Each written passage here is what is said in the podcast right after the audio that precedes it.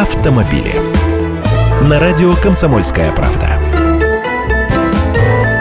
Здравствуйте, я Андрей Гречаник. Недавно рассказывал, что российские автодилеры продали в стране за минувший год 1 миллион 600 тысяч новых легковых машин. Падение продаж к результатам 2014 года составило 36%.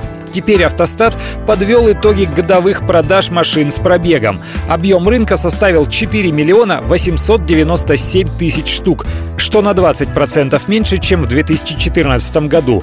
То есть подержанные машины по-прежнему продаются чаще. На каждую новую приходится три подержанных, и тут снижение продаж не столь велико. Больше всего перепродаются, естественно, «Лады». Полтора миллиона штук сменили владельцев за год.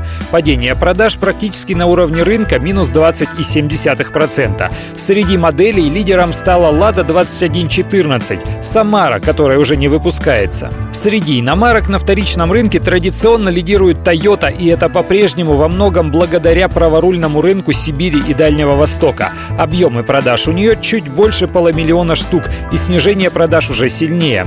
Но но на вторичный рынок уже вовсю начинают выходить бюджетные иномарки российского производства, которые стали бестселлерами автосалонов в последние 3-5 лет. Это Hyundai Solaris, Kia Rio, словом, легковушки, которые занимают первые места среди новых.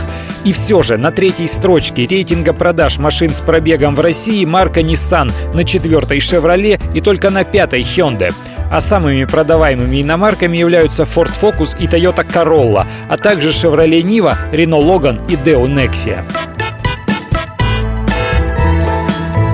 Автомобили.